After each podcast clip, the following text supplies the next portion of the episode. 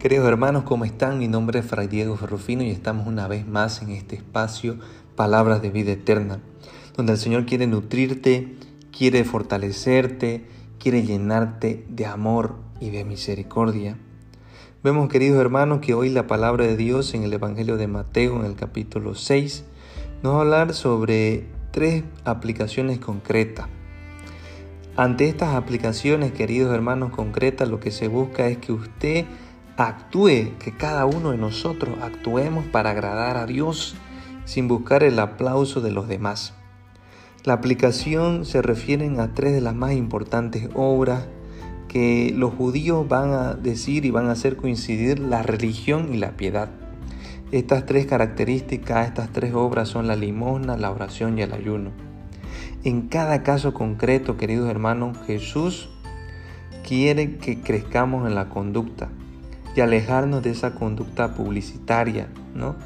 que estamos buscando que los demás vean, ¿no? esas actitudes buscando que el otro vea qué es lo que hacemos con, nuestro, con nuestra fe, con nuestra religión. Más bien, la palabra de Dios nos invita a tener una actitud discreta con estas cosas. Vemos que la recompensa, queridos hermanos, será mayor porque es una relación íntima lo que se establece con estas características. Estos tres ejemplos eh, siempre están buscando, queridos hermanos, que crezcamos de manera interior y obviamente la palabra clave, alcanzar la santidad. ¿no? Y para eso Dios nos pide sinceridad. Lo que da valor, queridos hermanos, a nuestras prácticas cristianas es la rectitud, la sinceridad ante Dios y la apertura al prójimo la atención caritativa, por ejemplo, así como la aportación económica para los necesitados, la oración y la práctica de los sacramentos, son hechas para que cada uno de nosotros crezcamos en Dios, crezcamos en Dios para salir al encuentro del prójimo. El cristiano no debe ser nunca un actor, queridos hermanos, que trabaja para que lo vean, para que le reconozcan o que crece en su vida espiritual para que los otros le, le vanaglorien. Eso queda, queridos hermanos, para los hipócritas, dice la palabra de Dios. Vemos, queridos hermanos, entonces que Cristo se manifiesta como un revolucionario inconformista con las costumbres de su tiempo y propone una nueva religiosidad que prima la intención sobre la misma obra. En la vida cristiana, el primado, queridos hermanos, o lo, esencial lo tiene la fe, que actúa por la caridad.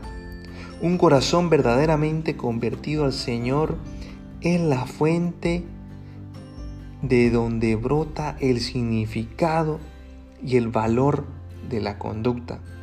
Solamente así será esta una expresión válida de la auténtica religión que da culto verdadero a Dios en espíritu y en verdad.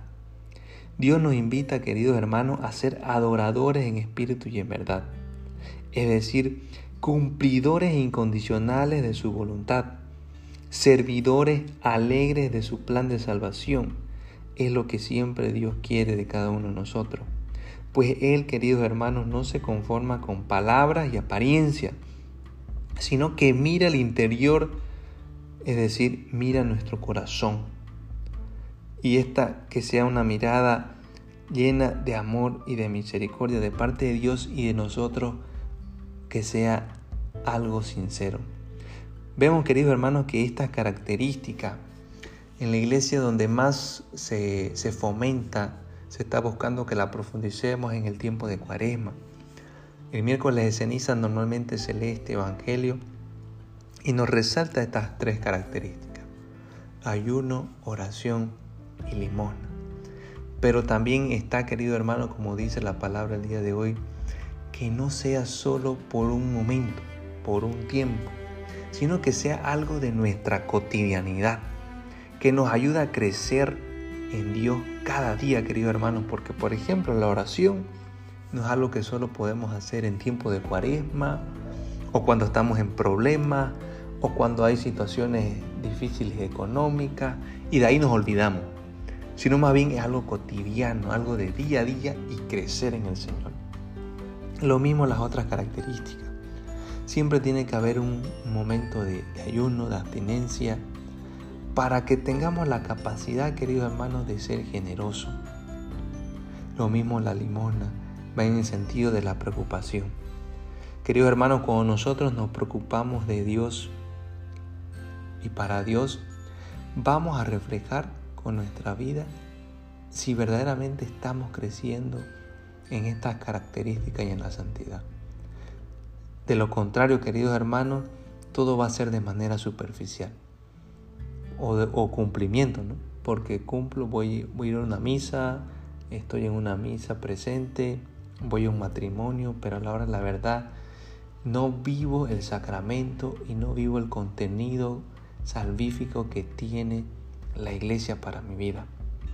Vamos a hacer un momento de oración, queridos hermanos, vamos a pedirle al Señor que nos ilumine en este día y nos guíe siempre y nos lleve de la mano. Dios Padre nuestro, que ves en lo hondo del corazón, purifícanos con tu mirada de santidad infinita. Infunde en nosotros tu espíritu, que derrita el hielo de nuestra mentira y falsedad, para que no busquemos más que servirte con sinceridad. Inclina, Señor, nuestra voluntad a cumplir la tuya, y vacíanos de la hipocresía y de la apariencia. Transfórmanos por dentro para ser transparentes ante tu luz. Haz, Señor, que el centro secreto de nuestra vida esté escondido en ti, con Cristo, nuestro modelo, para que demos los frutos que tú quieres y aprecias. Por Cristo nuestro Señor. Amén. El Señor te bendiga y te proteja siempre. Nos vemos en la próxima, queridos hermanos.